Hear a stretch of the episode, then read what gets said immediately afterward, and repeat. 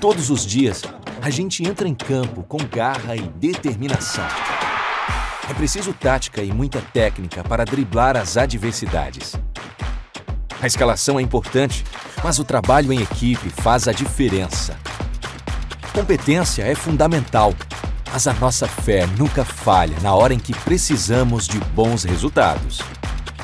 Quando as coisas não saem como planejadas, é preciso ter cabeça fria e coração quente para jogar de forma genuinamente brasileira. Com paixão e coragem. Concentração, precisão e intensidade são características de campeões. E isso nossa seleção tem de sobra. Deixamos a nossa marca com inovação, ousadia e muita raça. A conquista começa no campo e vitória se escreve com V de Valtra. Uma homenagem da Valtra à nossa seleção canarinha.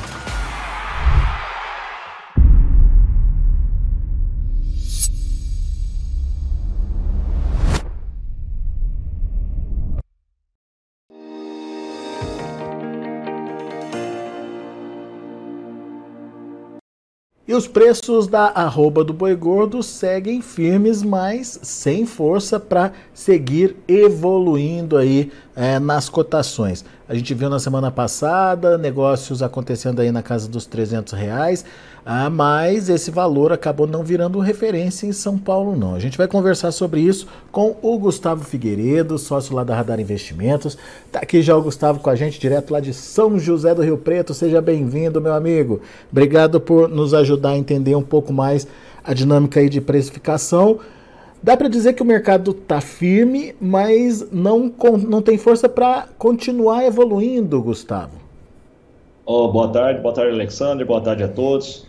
É, Alexandre, na verdade, é, a, pelo menos o que nós temos aí como certeza é que a tendência inverteu, né, Alexandre? A gente vem num cenário aí baixista ao longo do ano, se, se não me engano aí foi um dos cenários mais longos de baixa que nós já vimos, né? Vários meses aí em queda e foi uma queda vindo gradativa, né? Veio, veio caindo, sem nenhum momento a gente teve um buraco de oferta para ter uma evolução de alta e de repente cair novamente. Ela foi uma queda é, gradativa, foi constante, né? De grão em grão ela veio e atingimos aí o fundo do poço onde eles tentaram é, martelar o boi de 270 no estado de São Paulo e esse boi aí acabou não entrando, né? Foram alguns negócios muito pontuais. Então a gente pode dizer que aí o piso do boi que a gente encontrou foi o 280, que foi a nossa última entrevista na Notícia Agrícolas, foi bem, foi justamente falando sobre isso, né? Onde a gente estava prevendo que ali seria o piso do boi 280 e isso se confirmou, Alexandre. É, as negociações hoje elas evoluem aí hoje na média de 290, onde está o indicador hoje, ele está correto, tá? Alguns negócios na semana passada saíram a 300, o que a gente, a leitura que a gente faz são mercados pontuais, assim, não é um mercado ainda que onde a China veio com, com uma força máxima querendo volume, porque se isso fosse realidade, logicamente que melhorou, né, Alexandre? Até a China veio com uma força maior no sentido assim, ela já demonstrou interesse maior, é, ela ficou alguns tempo, um tempo ali em agosto sem mandar o dinheiro de antecipação que sempre ocorre nas negociações China, e isso aí eles anteciparam o dinheiro de todo o volume que havia sido negociado anteriormente, negociaram algumas coisas pontuais aí para frente.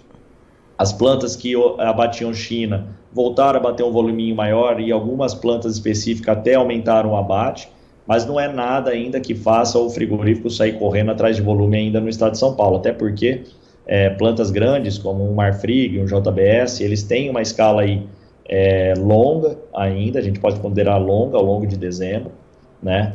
Mas o que a gente vê, Alexandre, é que quando frigoríficos, é, alguns frigoríficos que não têm esses contratos a termo e que diminuíram a negociação com grandes volumes, ou seja, com grandes confinamentos, esses frigoríficos, a partir de agora, eles passam a fazer mercado, que são casos, por exemplo, de um Minerva, de um Barra Mansa, aqui em Sertãozinho, e frigoríficos de mercado interno, onde eles têm que sair, quando eles é, veem a necessidade aí de um volume maior, eles têm que sair agora e eles precisam, para comprar esse volume maior, eles têm que pagar mais. E o que, que é pagar mais quando é um volume grande? É o 300, né? E algumas negociações aí a gente pode dizer de 285. Então, aquele boi de 280 já não existe mais, abaixo disso não existiu em momento algum a não ser negócios pontuais e, e lotes menores, né?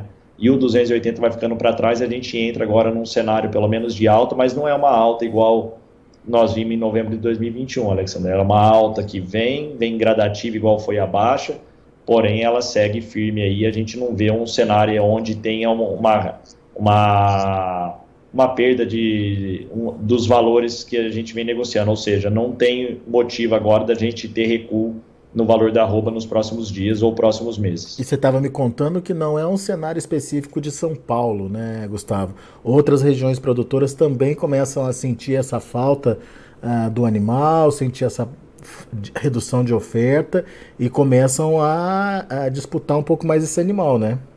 Isso, Alessandro, até porque na baixa, no período de baixa, onde a China aí desabilitou alguns frigoríficos, né? Nesse período aí foi o que concentrou mais animais ainda vindo para São Paulo. Então, por exemplo, o JBS perdeu a planta de Mozarlândia, que é estratégico para para exportação China. Isso aí trouxe muitos animais que tinham sido negociados anteriormente para serem abatidos em outras unidades China, ou seja, é, trouxe animais vindo é, de Goiás, de Minas e alguns outros estados vindo para São Paulo. Isso aí, com certeza, nesse momento, nesse curto prazo, isso aí pressionou ainda mais a arroba naquele momento, né? E agora o que a gente vê, Alexandre, que ainda causa mais firmeza, o, o que traz mais firmeza para o mercado pecuário agora, exatamente o, esses estados grandes produtores, né, principalmente de animais terminados a pasto, né, com grandes áreas extensivas como Pará, Rondônia, Goiás, onde a oferta nesses estados, com certeza ele já, a gente já considera ele aí bem restrita e é isso aí que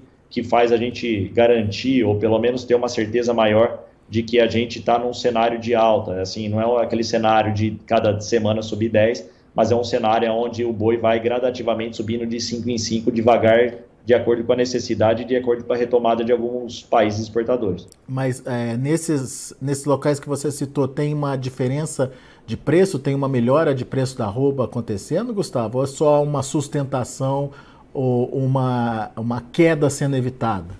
Não, Alexandre, já é também retomada de preço. Então, Goiás, a gente já viu negócios aí sendo é, próximos do estado de São Paulo, então praticamente Goiás igualando alguns negócios iguais a São Paulo. Saiu Goiás aí um negócio específico semana passada, onde a gente acompanha muito aí no aplicativo no AgroBrasil, que é de novilha sendo negociado em Goiás, é um lote grande, né, próximo de 500 cabeças mas a 290 reais. Então a gente pode considerar que ele igualou a São Paulo, né? Ali já dando sustentável, sustentável assim, já é sustentável um boi de 280 até acima disso aí, com grande dificuldade de encontrar um volume negociado. E, o que, é, e os relatos que a gente vê de lá do pessoal de lá, né? É que os, os frigoríficos agora que retomam a negociação com o pecuarista, ou seja, eles ligando para ver, verificarem a quantidade de animais disponíveis para abate naquele momento. O que quando na queda o que ocorre é o é o pecuarista mais desesperado querendo ligar para ver o preço que eles pagam, né? E nessa hora o frigorífico se retrai. E agora o mercado aí inverteu já em Goiás. Então isso aí já é, um, é um, uma característica muito é, boa, pra, principalmente para São Paulo, onde ele move o preço, né? Na verdade, onde é a base de preço aí do país. É que daqui de 290 abaixo a dificuldade de encontrar volume vai ser muito, muito, muito grande. Agora, na minha visão agora, que é uma visão minha, não do mercado que está acontecendo, é que, igual esse animal que a gente viu de 300, o 300 ele vai ser mais difícil de, de ultrapassar essa barreira do que foi lá em novembro de 2021, onde ele galgou de 300, 305, 310 e foi embora 320, 330. Isso aí eu não acredito nesse momento e para que a gente pode até ter negócios superiores a 300 sim, mas eu não acredito que seja assim muito rápido de semana em semana. Eu acho que vai ser uma coisa gradativa, vindo de acordo com a necessidade de mercado estrangeiro, de acordo com a oferta que vai reduzindo com o passar do tempo. Então eu acho que isso aí pode ocorrer, mas não num período de 20, 30 dias, e sim num período aí de, 30, de 60, 70 dias a gente vendo uma, uma alta expressiva aí até março. Mas essa, essa mudança de patamar que a gente já viu acontecendo nas últimas semanas, ela tem a ver mais com a oferta que está se restringindo mesmo, ou tem de fato uma demanda ajudando a puxar esses preços aí, Gustavo? Alexandre, pelo que a gente vê aqui em números de mercado interno, o, a, o valor da carne agora, logicamente, com Copa do Mundo, né? Um povo gastando um pouco mais, fazendo mais churrasco, essas coisas, ele dá uma sustentação de curto prazo, mas não é uma sustentação para explosão de preço, é só uma mudança de patamar onde, onde a gente fala assim, ó, daqui para baixo não vem mais, né? E com alguns cortes específicos, como a gente falou aí, é o traseiro sendo o que mais está se valorizando nesse período, que é o, é o período de churrasco, né? A gente vê que o, o dianteiro ele está num patamar é, linear, ou seja, as exportações seguem é, estáveis. Agora, a exportação de setembro, outubro, é, agosto, setembro e outubro foram recordes né, em relação a, a embarques diários, né, acima de 9 mil toneladas, próximo de 10 entre setembro e outubro. É muito forte isso aí, então o que demonstra que foi um volume muito concentrado também de abate nesse período, porque no, ao mesmo tempo que a gente batia recorde de exportação, a arroba vinha em queda né? somado à demanda mais fraca também de mercado interno. E eu acho que a demanda de mercado interno ela não faz o mercado explodir. Então ela dá sustentação sim para a firmeza do boi, mas não para uma explosão. Agora o que vai mudar um pouco, o que mudou o cenário de preço e que vai dar mais sustentação daqui para frente é a redução da oferta e a disponibilidade de animal terminado ao longo do tempo, com várias regiões ainda também com falta de chuva, o pasto também não veio como esperado, então até a, com a redução de animais é, terminados no coxo, né, é, a gente vai tendo também uma, uma, um abate, ou seja, uma disponibilidade de animal terminado de forma mais espaçada e não concentrada, que isso aí vai dando sustentação também para os preços ao longo do tempo. Muito bom. Vamos, vamos dar preços para esse atacado que você citou aí, Gustavo. Ah, lá, como é que está a carcaça, a carcaça casada hoje? Ó, boi, isso aí tudo que a gente fala é baseado em indicador Exalc, tá? Para tá. ficar mais fácil e, ao, e a referência que a gente tem de longo prazo.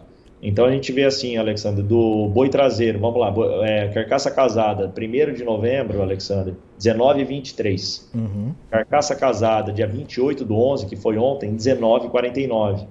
Então, ou seja, é uma sustentação do preço é. com uma leve alta aí nesse período. Uma né? correção, e, né, Gustavo? É, ela não é uma que gera pressão para falar assim, não, eu posso sair de 280 e pagar um boi de 300 no mercado comum, que isso vai me gerar margem. Não, eles vão manter margem a partir do momento que a oferta vai retraindo, também vai subindo o valor da carne, então eles vão numa constante de acordo com o andar do, do mercado mesmo, né? E o boi traseiro nesse período, para a gente botar valores nisso aí que a gente falou sobre churrasco, sobre alguma coisa assim, ele, ele saiu do dia 1 do 11 a, de 21,70, né? e para 28 do 11, 22 e 39. Então houve aí uma, um aumento considerável aí para esse corte. Uma valorização um pouco maior até é... do que o boi quando a gente equaliza que é a carcaça o boi casado, né? O que se explica pela Copa do Mundo, será, Gustavo? Eu acredito que sim, que é um pouco do consumo no mercado interno, né, Alexander? Agora a gente pega o boi dianteiro aí, né, ou a parte do dianteiro, um primeiro do 11, 16,80 e 28 do 11, 16,46. Né? Então, nesse período, nesse aí teve queda. Uhum. E, e equaliza a carcaça casada, quando a gente soma as três partes, né? Equaliza também, ela não faz ela ter uma, uma alta considerável aí para o mercado interno sair raspando um volume considerável de boi e pagar o preço que, que o pecuarista desejar. A grosso, a grosso modo, o que a gente entende é que uh, os cortes de traseiro são os preferidos do mercado interno, os cortes de dianteiro são os preferidos da exportação. exportação. Quando a gente vê essa redução dos preços, é, é a, a desaceleração da exportação acontecendo, Gustavo? Ela ocorreu, né, Alexander? Como a gente fala, infelizmente os dados que a gente recebe, quando a gente recebe os dados de exportação, eles têm um delay aí de 20, 30 dias e isso se consumou agora. Porque nas nossas entrevistas ao longo de outubro a gente falava, ó, a China tá, tirou o pé, a China não está comprando, a China está quieta, não estão saindo novos contratos, elas só estão acabando os contratos existentes, né? Isso aí, isso aí se concretizou. Tanto que a outubro a gente está aí com 9, fechamos com 9,92 toneladas dia, né, mil toneladas dia exportadas, e nós estamos agora aí nas duas primeiras semanas de novembro com 8, praticamente 8,2 toneladas dia, né. Então a gente vê uma queda aí de mês, é mês, né, entre mês, novembro e outubro, nós estamos falando aí de 13% de um mês para o outro, né, que é isso aí. Agora outros países, graças à grande negociação aí país e dos frigoríficos aí trabalhando, né, Alexander, analisando e vendo que essa redução estava ocorrendo em relação à, à compra chinesa nesse período, eles também anteciparam e fecharam grandes contratos com outros países, como Filipina. A gente está exportando aí para os Estados Unidos, né, Alexandre, que é um volume considerável em algumas unidades. Só que, infelizmente, isso aí não é todo mundo que se se gaba de ter esse tipo de exportação, né, Alexander? É um mercado ou outro e eles são muito bem muito específicos e com volumes determinados. Então isso aí, mas isso aí com certeza também ele contribui para a segurança aí do da arroba nesse momento e da gente com o tempo ir diminuindo essa dependência só de China, só de China, porque a gente já viu que quais são as as consequências quando a China fica fora do mercado, né? Pois é, e China, o que, que a gente pode falar da China? Retomou ou não retomou as compras, Gustavo? Alexander, houve uma retomada sim, eles não vão ficar sem comprar a nossa carne. Até a gente estava num evento da Radar aí na semana passada. Alguns, algumas pontuações em relação à China, a gente fica perguntando, pô, mas lá eles retomaram o número de matriz de suíno, então o número de carne e estoque de carne, de proteína animal, ele vem se equilibrando e eles vão depender menos da gente. E aí todo mundo chegou ali num consenso ali e falou, ó, oh, Gustavo, pode isso acontecer sim, deles diminuírem a compra nossa mas a gente está acreditando aí, algum, algumas pessoas ali que estavam ali, que também é um nicho de mercado muito específico, essa relação do boi, né, Alexandre? São pessoas que têm é um poder aquisitivo diferente, sabe, dentro da China, então eles acham que essa relação, mesmo retomando o rebanho e, e equalizando aí a quantidade de proteína disponível lá dentro do mercado chinês, essa dependência em relação à carne bovina nossa, ela vai existir por um longo, por longo tempo. Muito Isso bem. aí seria muito, é muito positivo para a gente, que se essa análise, mesmo se for, for real, né, Alexandre? Então, a, a, nós somos dependentes dele como exportadores e eles dependentes nosso como, como produtores de carne bovina por ter um nicho diferenciado internamente aí no país deles. Mas essa, essa retomada que você citou aí, é, mesmo que ainda discreta, mesmo que ainda não, não seja em grandes volumes, como aconteceu lá em em setembro uh, e, e é outubro do ano passado, é, né? Exatamente. É, já fez melhorar o preço, certo, no mercado internacional? Isso, e essa, e essa busca por outros mercados, Alexandre, também, e, e levando alguns volumes consideráveis de outros mercados, também fez puxar o valor da arroba, né, da tonelada, né, é, exportada. Até porque, Alexandre, o que a gente não colocou aqui, mas é importante, é que com essa queda da nossa arroba e o dólar se mantendo aí na casa de 5,30, 5,50, a nossa arroba ela, ela é a mais competitiva do mundo, né? Então ela ficou, mesmo não sendo a mesma, o mesmo problema que houve em novembro do ano passado, outubro do ano passado, a queda do boi foi pela paralisação da China, né, de exportação, devido à questão da vaca louca lá, aquela, aquele fator que existiu naquele período. Mesmo agora a, é, a exportação sendo grande e o valor da arroba caindo, é, a gente chegou nos mesmos patamares de comercialização, ou seja, arroba muito barata em relação ao mundo. A gente chegou naquele mesmo nível de 50 dólares praticamente a arroba. 50, 54 dólares a nossa arroba. Enquanto o mundo está negociando aí acima de entre 75 e 85 dólares. E a gente sendo um país com grande escala de produção, não tem como a gente não ficar dentro do cenário de, de grandes exportações, né, Alexander? Isso aí é outro ponto que, que gera para a gente aí como no cenário pecuário um otimismo grande no sentido assim, ah, nós estamos pelo menos sustentados é, é, nesse, nesse momento por essa questão aí que a gente produz hoje não só commodity, mas a gente produz aí alguns nichos muita qualidade, volume e a gente tem capacidade de produzir ao longo do ano aí. Isso aí, isso aí gera a força da pecuária brasileira e a necessidade dos outros países, não só a gente é, tendo a necessidade deles comprarem nosso, mas como eles têm a necessidade também da gente produzir para eles, porque se a gente, eles não comprarem nosso, eles vão comprar de quem? Né? É. Então isso aí hoje a gente pode falar que a gente é importante para eles também, não só eles para nós, mas como nós para eles. Muito bem. Agora, o que a gente entende então é que ainda tem negócios para acontecerem até o final do ano, mas e daí, Gustavo, no começo do ano que vem, quando de fato a oferta se mostrar é, e a, essa virada de ciclo se concretizar efetivamente aí? O cenário é outro ou demanda vai sustentar aí? O que, que você está vendo principalmente para os primeiros meses do ano que vem? Alexandre, os primeiros meses do ano que vem eu vejo ainda um mercado bem sustentado, bem firme, tá? e baseado bastante em oferta, né, disponível aí para abate. Então eu acho que é, quando a gente tem um longo período também de baixa, a gente há uma, houve e, há, e, e ainda há uma desestimulação de você recompor esse animal aí para engorda, né? Devido aos custos, porque a arroba caiu e a comida não caiu, né, Alexandre? Então os custos continuam muito altos. Mesmo a gente tendo ainda uma reposição mais barata, né? Porque em relação ao ano anterior, 2021, 2022 a gente vê aí o segundo semestre com uma reposição mais barata, mas a comida não caiu, né? Então, a margem também de um pecuarista tomar o risco, enquanto a gente estava num cenário de baixa do, é, é, duradouro, igual foi esse ano, automaticamente a gente tirou a esperança de muita gente de confinar mais animais ao longo do ano.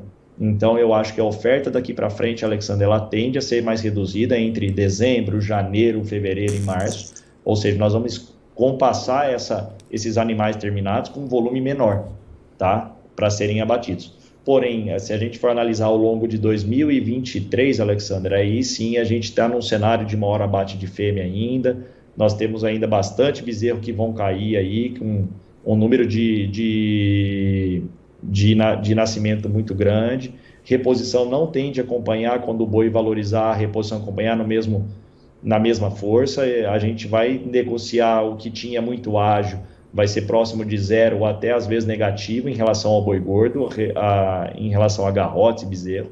Agora ainda não há uma, uma tranquilidade sobre isso, porque ainda não tem tantos animais disponíveis. O que a gente vai passar a ter mais animais disponíveis é daqui um, dois anos, onde esse número de nascimentos desse ano e do ano que vem, que ainda serão grandes, vão estar disponíveis para como animais aí, vamos falar de garrotes daqui um ano, dois anos, onde vai ter uns, nós vamos ter uma disponibilidade maior e preços melhores em relação ao boi, ao boi gordo. Então eu vejo até março um boi muito firme, uma arroba muito firme, porém nós vamos trabalhar 2023, Alexandre, em níveis de médias negociadas abaixo que nós negociamos aí entre 20, 21 e 22. Então eu já considero aí 310, 320, logicamente que a gente pode ter um estresse em algum momento, mas é desses patamares para baixo e talvez aí o 280, 290 em alguns patamares, sendo mais constante, ou seja, sendo o equilíbrio da arroba nos próximos anos. Muito bom. Gustavo Figueiredo, meu caro, muito obrigado mais uma vez pela sua participação conosco aqui. É sempre bom te ouvir, volte sempre. Eu agradeço sempre o convite, Alexandre. Estou à disposição. Um abração. Grande abraço, até a próxima. Tá aí Gustavo Figueiredo, Radar Investimentos, aqui com a gente no Notícias Agrícolas, trazendo as informações do mercado do boi e, mais do que isso, as expectativas do Gustavo para o início de 2023.